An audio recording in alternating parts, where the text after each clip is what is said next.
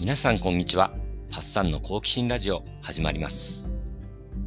諸富義彦著、カール・ロジャーズカウンセリングの原点最終回です。今日は性に溺れた最悪で最高の晩年というお話です。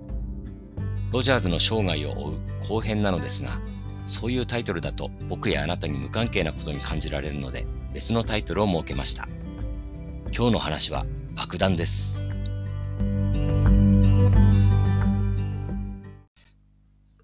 この本、カール・ロジャーズカウンセリングの原点の著者、諸富さんは、ロジャーズ晩年のスキャンダラスな一面も正面から書き切っています。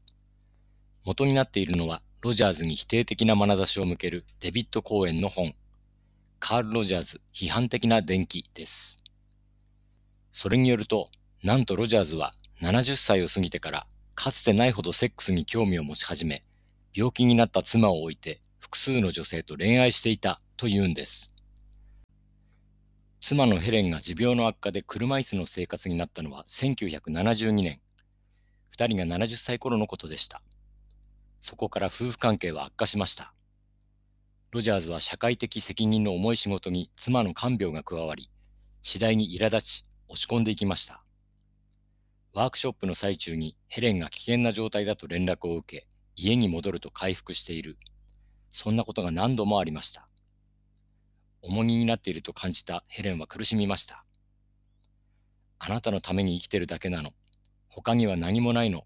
とヘレンが言ったとき、ロジャーズは深い絶望を覚えたと言います。苦しみから逃れるために毎晩浴びるほどウォッカを飲み、体を痛めていきました。高血圧に苦しみ、体は震え、声も枯れ、同じ話を何度も繰り返すようになりました。医師である息子のデビットがたびたびウォッカをやめるよう警告したそうです。そんな中、72歳でエンカウンターグループで知り合った女性と恋に落ち、一夜を共にします。当初は激しく責め立てていたヘレンでしたが、1977年頃には自分はもうセックスできないからと他の女性との関係を認めるようになっていきます。そこからロジャーズもヘレンに対して温かい気持ちが戻ってきたと言います。どうでしょうか？僕はこの話、読んでいて本当に苦しくなってしまいました。ロジャーズに対してがっかりしたのではありません。長く連れ添った夫婦が70代になってこんなに苦しむのかと。それも人間の心を研究してきたエキスパートのロジャーズが性と愛の問題に老年期になってもまだ苦しむのか。内臓感覚に従って徹底的に自由に自分らしく生きようとした。エンカウンターグループセッションで他者と深いつながりを持つ喜びを知った。その先にあったのが、かつてないほどのセックスへの興味ということへの失望。それが僕が苦しくなった理由の一つ。もう一つは、自分にその状況が来たらどうなるんだろうという不安でした。僕はこの一年の間に何冊か素晴らしい本を読んで、人を愛するとはどういうことか、ちょっと分かった気になっていました。若い頃振り回されて苦しんだ性欲の問題も過去のものになった。あとはこの人を愛していけばいいんだ、と達観したような気持ちになっていたんです。しかしそれは気分だけに過ぎなかったのかもしれません。僕は明らかに動揺していて、それが自分も老年期の性に溺れたひどいロジャーズと地続きであることを知らせていました。もしかしたら僕も妻にひどい仕打ちをしてしまうかもしれない。その恐怖を僕は打ち消すことができなかったんです。話をロジャーズに戻しましょう。ロジャーズはしかし、ヘレンが病気になる前から性の解放と結婚制度への違和感を主張してはいました。結婚した相手だけをずっと愛し続けて、それ以外の人を好きになったら不倫である、間違っているというのは果たして自然なことだろうか。現代の結婚観はお互いを縛り付けるだけの不幸なものになってはいないかという疑問でした。相手の幸せを自分の幸せとして考えることができるならば、結婚した相手以外との恋愛についてもそれを保てないことがあるだろうか。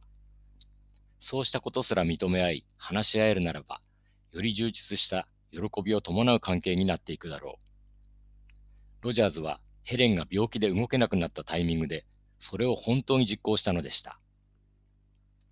どうでしょう？ロジャーズの言ってること、理解できますか？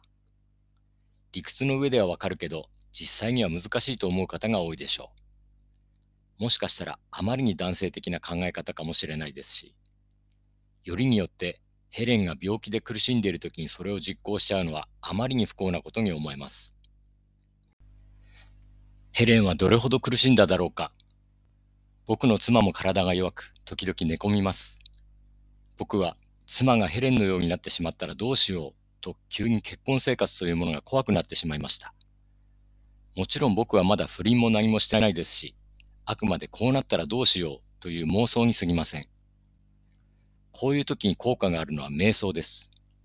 夜あまり眠れなかったので、僕はずっと寝ながら瞑想していました。しかしやはりぐるぐると不安はうごめいて、胸の奥で塊のようになってうずいてしまい、ちっとも呼吸に集中することなどできませんでした。数日間僕は重い気持ちで過ごしたと思います。ところが何日目かの夜、また寝ながら瞑想していると、ふとこんな言葉が降りてきました。人に優しくしたいなら、まず自分に優しくすることだ。一番許すのが難しいのは自分なんだから。この前娘に勧められて読んだ絵本、僕、モグラ、キツネ、馬の中の一文でした。あ、そうか、と思いました。どんな自分も許そう、とストンと腹落ちしました。瞑想のやり方の本を読むと、思考が暴れるときは抑え込もうとせず、そうなんだね、とそのまま認めればいいということがよく書いてあります。そしてそれはロジャーズの傾聴と同じだということにはたと気がつきました。ロジャーズはクライアントのどんな考えも丸ごと受け入れ肯定しました。ありのままを認めてくれる誰かがいれば、その人は必ず自分らしく生きる力を取り戻していく。植物の芽が光の方へ伸びていくようにです。僕は突然いろいろなものの見え方が変わるのを感じました。ヘレンは確かに相当苦しんだ。しかしロジャーズも苦しかったはずだ。自分を呪い、未だに生と愛を求める自分を恥ずかしく思ったに違いありません。きっとロジャーズはヘレンに助けを求めたんです。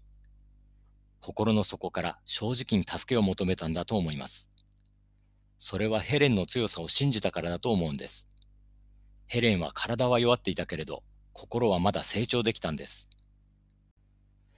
二人はお互いがどんなに大切な存在か、心底分かったはずです。二人の関係は危機を乗り越えて、そこから本当にどこへでも自由に飛び立っていける安全な飛行場になったんじゃないでしょうか。最晩年の二人は何度か神秘的な体験をしたといいます。霊媒師のもとを訪れてヘレンの亡くなった姉からのメッセージを受け取ったことをロジャーズは信じられない。それでいて少しも欺瞞的ではない経験をただ見つめるしかなかったと語っています。ヘレンの死が間近に迫ったある日、ロジャーズは急に仕事が手につかなくなりました。夕食を食べさせるために病院に行くと、自分でも不思議なくらい唐突に、どれほどあなたを愛してきたか、あなたの存在がどれほど大きかったか、どれほど支えてもらったかを語り始めました。そして自分の望み通りに早く楽になるか、もっと生きながらえるかを決めたらいい。僕や子供たちのために生き続けようとする必要はないからね。あの白い光がもう一度やってきてくれるといいね、と伝えます。ロジャーズが病院を去った後、ヘレンは看護師に、私はもうすぐ行くわ、と言い、明くる朝、安らかな最後を迎えたそうです。